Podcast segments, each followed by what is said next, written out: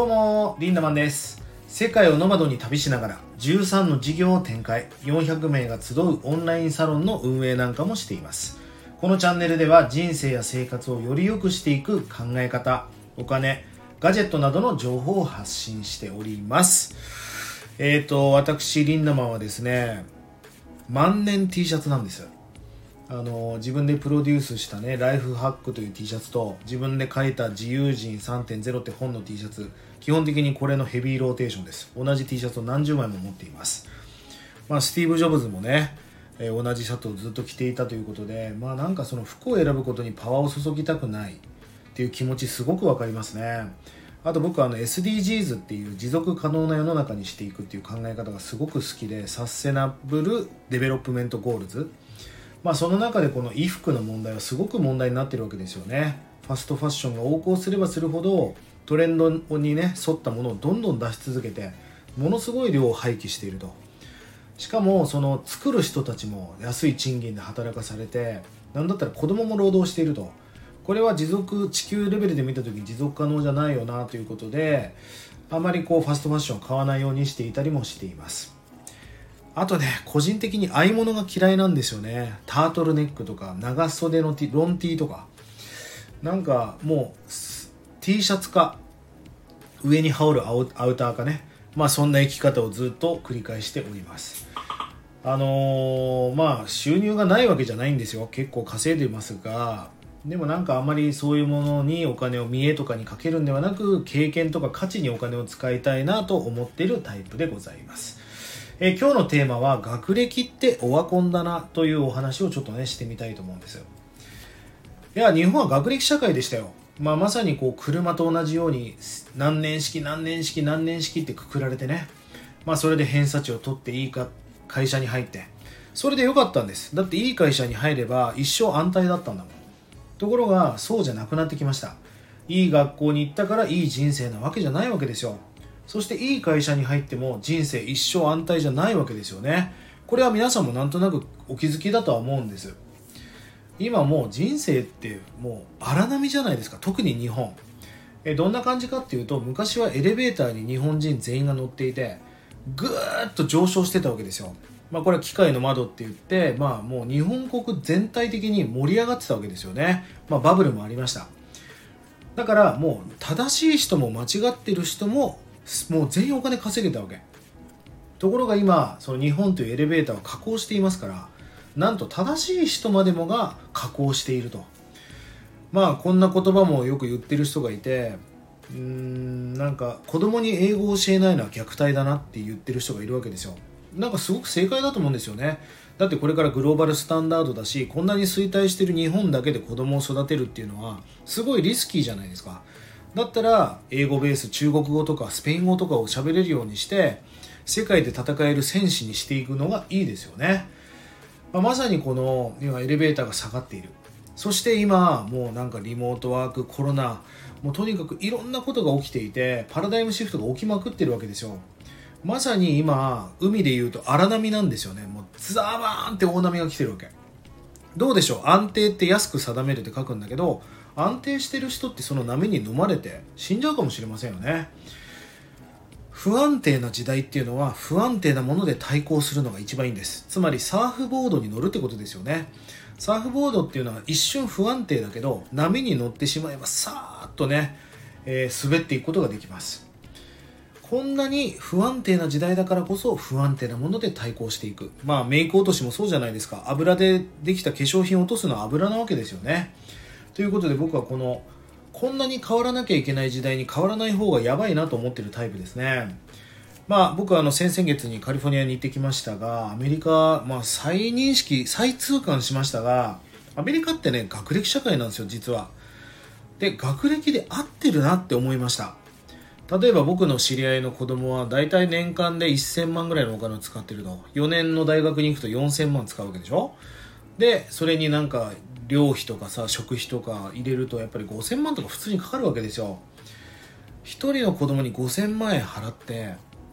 なんかとんでもない投資だなって思うけどもうそのクラスに行った子たちはもう年収1000万なんか一番アンダーラインらしいです。1500万2000万っていうのが普通。そう考えるんだったらその5000万の投資っていうのは高くないですよね。リターンがあるわけだから。だからアメリカっていうのは学歴で合ってるわけですよ。ところが日本ってどうでしょうね。6大学に出たりいい大学に出て僕は東大卒業のマクドナルドで働いてることがあったことがあるけど何のためにそんな時間とお金をかけて東大に行ったの？みたいな。別にマクドナルドが悪い会社だとは思わないけどもっと他のことできたじゃんみたいな。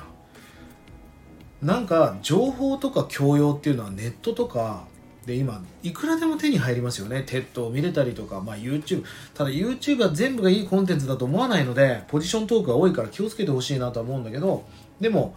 インターネット上のなんかその学校とか今ハーバード大学が授業を公開していたりとかもう面白いこといっぱいやってるわけですよ。いくらでもネットで取れるわけだから別に学校に行く意味って日本の場合あるのかなって学歴自体がオワコンなんじゃないかなって思うことが本当に最近増えてきました。もともと IQ これはインテリジェンスの I ですよね。要は賢いかどうか勉強ができるかどうかという IQ から今は EQ と言われていますがエモーショナル。要は感情の、えー、自分とのお付き合いがちゃんとできているかっていうのが EQ ですよね。で最近では世界で NQ って言葉が流行ってるらしくて NQ っていうのはネットワーク指数ですよ。要はあなたはどんだけの人脈を持っていますかということです。大切なことは何を知っているかではなく誰を知っているかがすごい重要なことですよね。すごい人の定義が本当に変わったなと思います。うん。要はなんかお金を稼いでるとか頭がいいとか仕事ができる人が昔はすごかったんだけどいや俺は別に普通だけどすげえ友達いっぱいしてるよ。EXILE 全メンバー友達だしとか Perfume 友達だしとか。いやなんかお前すげえなってなるじゃないですか。つまりそんなすごい人脈を持っている人こそがすごい人のっていうふうに定義が変わってきたわけですよ。まあ今日ね学歴というオワコンというお話をしていますが大切なことはね学歴じゃないんですよ。僕にとって大切だなって思うのは学び歴です。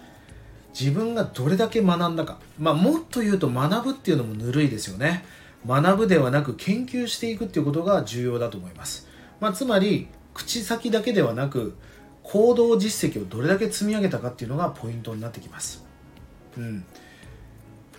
ただね学校ってあながち全部がダメだと思っていなくて、まあ、僕はあの学歴低いですよ。ただ人脈を作るって意味ではすごい有効だなと思うんですよね。例えば MBA に卒業するっていうのは MBA みたいな学費が高くてリテラシーが高い人たちが集まる学校に行ったってことはそこで作った人脈で会社作ったら面白くないみたいな。そういうなんて学校っていうのは SNS じゃないかなって思うわけですよね。そう考えるとタバコを吸う学校に入れるとタバコを吸うわけですよ。でもリテラシーが高い人たちといるとリテラシーが高くなっていくわけだからそういう意味ではいい学校に入れるっていうのも一向だなと僕は思っています。あとね論文。論文ってね結構すごいいい能力がつくと思うんですよ、まあ、まさにキュレーション能力というかさまざま学んできたことを動画編集のように切って貼って編集してまた自分らしいねその論文を書くという。まさにキュレーション能力が上がるって意味では非常にこの大学っていうのは面白いなと思っています。でぶっちゃけそれ以外はあまり僕はなんかメリットを感じないというか SNS とそのキュレーション能力が重要かなと思っています。あだからね まあ学歴を全て否定してるわけじゃないけどそれよりも大事なことっていうのはやっぱり経験だなと思うんですよね。人生って例えば皆さんが死ぬ前にベッドの上でねあ死ぬんだって状態がいつか来るわけじゃないですか。その時に俺の人生何だったんだろう？って思うわけですよ。その時にさえー、なんかいっぱいいいねボタン押されたとかどうでもいいし札束持っていけないし天国に。だとするんだったらどれだけの思い出を積み上げたかだと思うんですよね。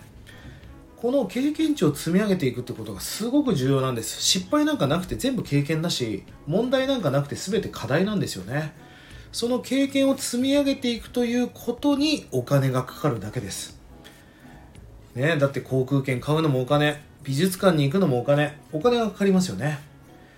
だからこそ経済力を上げていくっていうことは重要だと思います。まあ僕ら、僕自身はまあ総合的に学歴というのはオワコン化してるなと思いましたんで、今日はこんなことを喋ってみました。ぜひね、今日も皆さんライフハックな素敵な一日をお送りください。リンダマンでした。バイバーイ。